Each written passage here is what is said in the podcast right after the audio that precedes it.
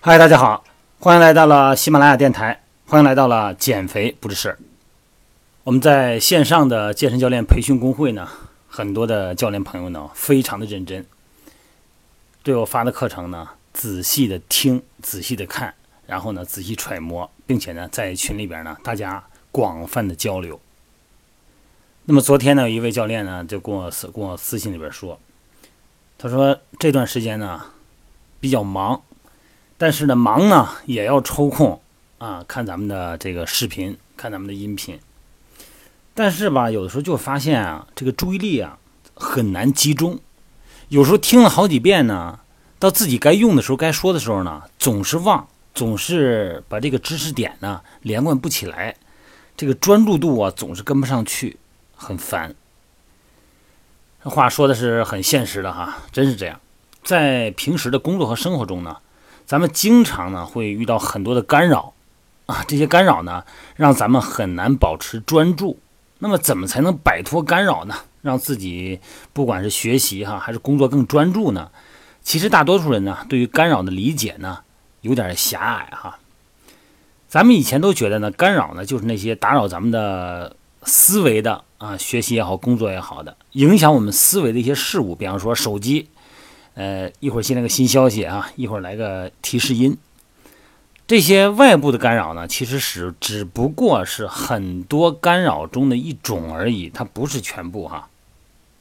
其实，而且是一小部分，大部分的干扰呢，是来自于咱们的内部。咱们的大脑啊，本身就是一个干扰源，因为思绪混乱嘛。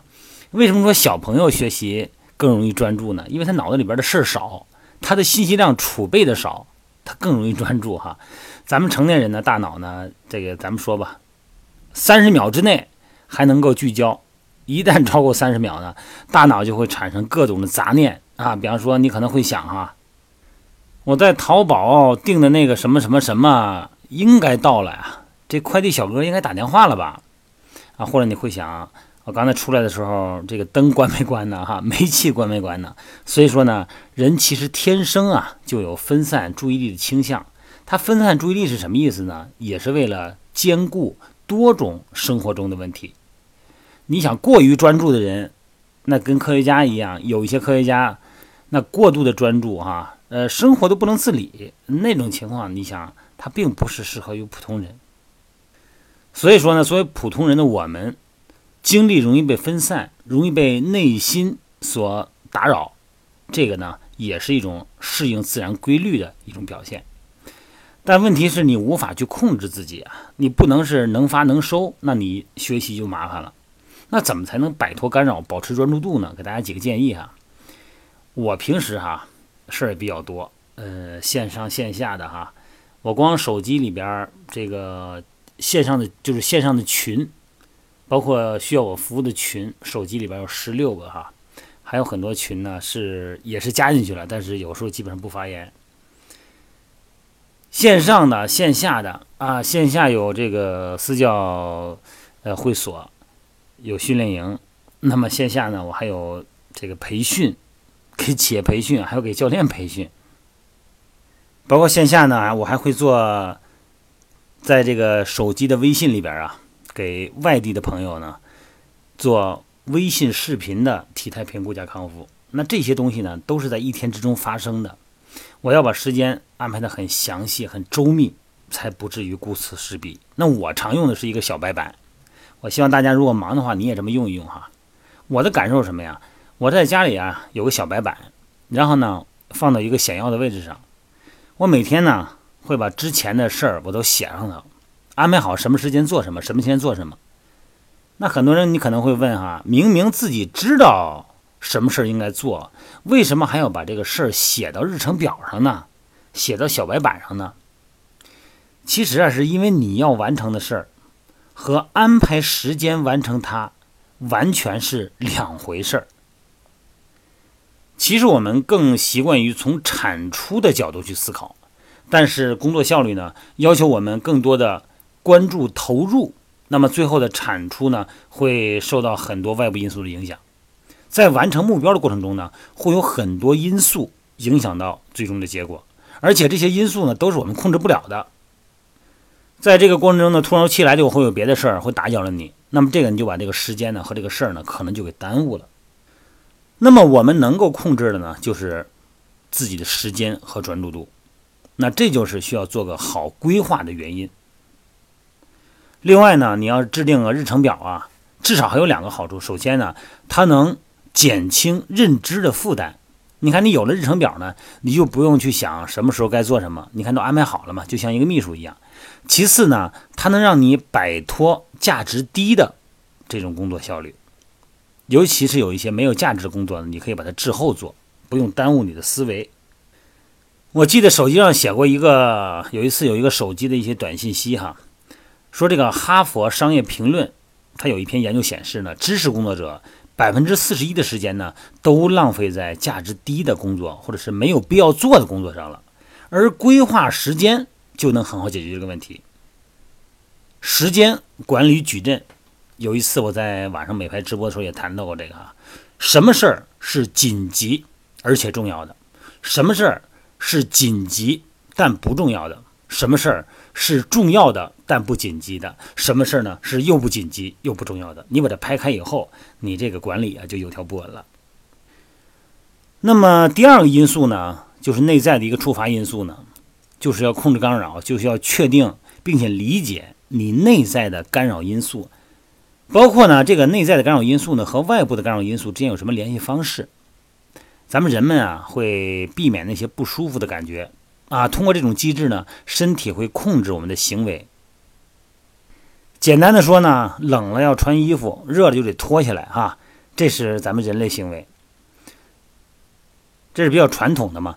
但是在现在这个移动互联网时代呢，很多的电子产品呢，为了吸引咱们的用户吧。它的手段之一呢，就是为了应和我们用户的某些负面的情绪。你比如说孤单、烦躁。你看你孤单的时候，是不是经常的看看微信圈啊？是不是？然后拿不定主意的时候呢，打开个搜索引擎。无聊的时候呢，看看新闻。哎，正是因为这些即时的反馈，帮助了咱们塑造了一种习惯。所以说呢，有事儿没事儿呢，你就想，哎，我的手机好像有提示音啊。其实可能没有哈，你已经把你养成这个习惯了。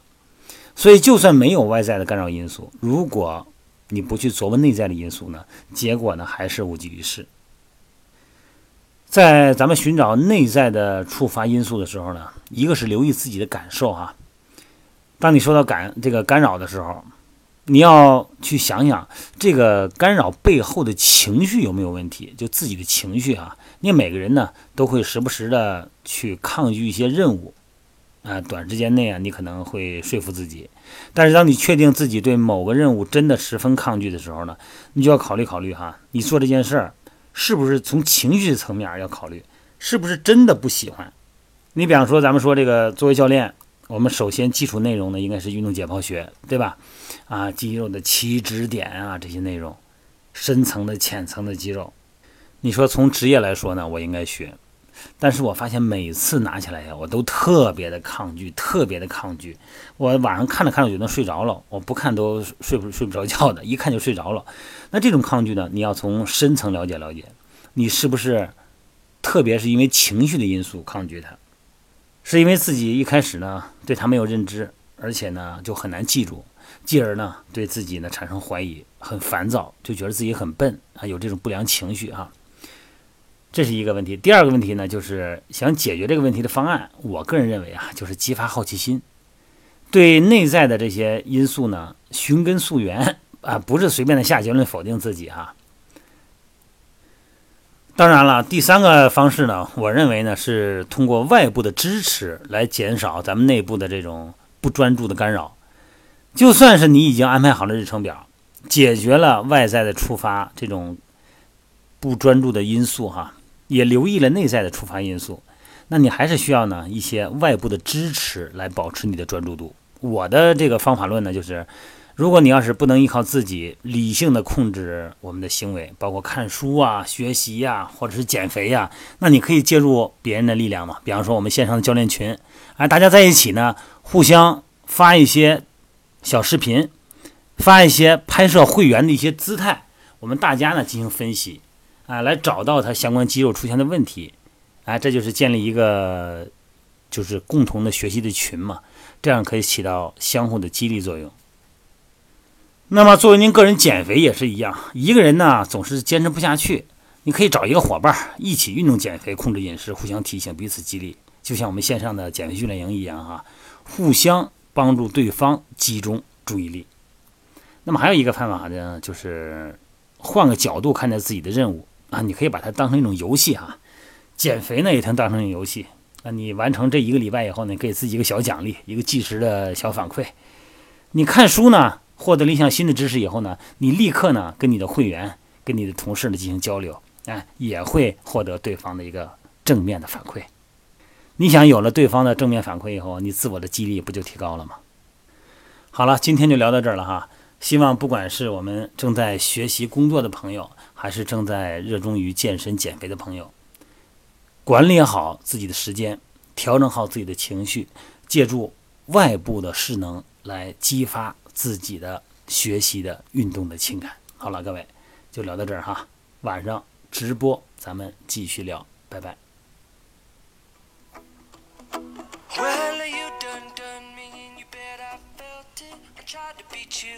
So hot that I melted. I fell right through the cracks.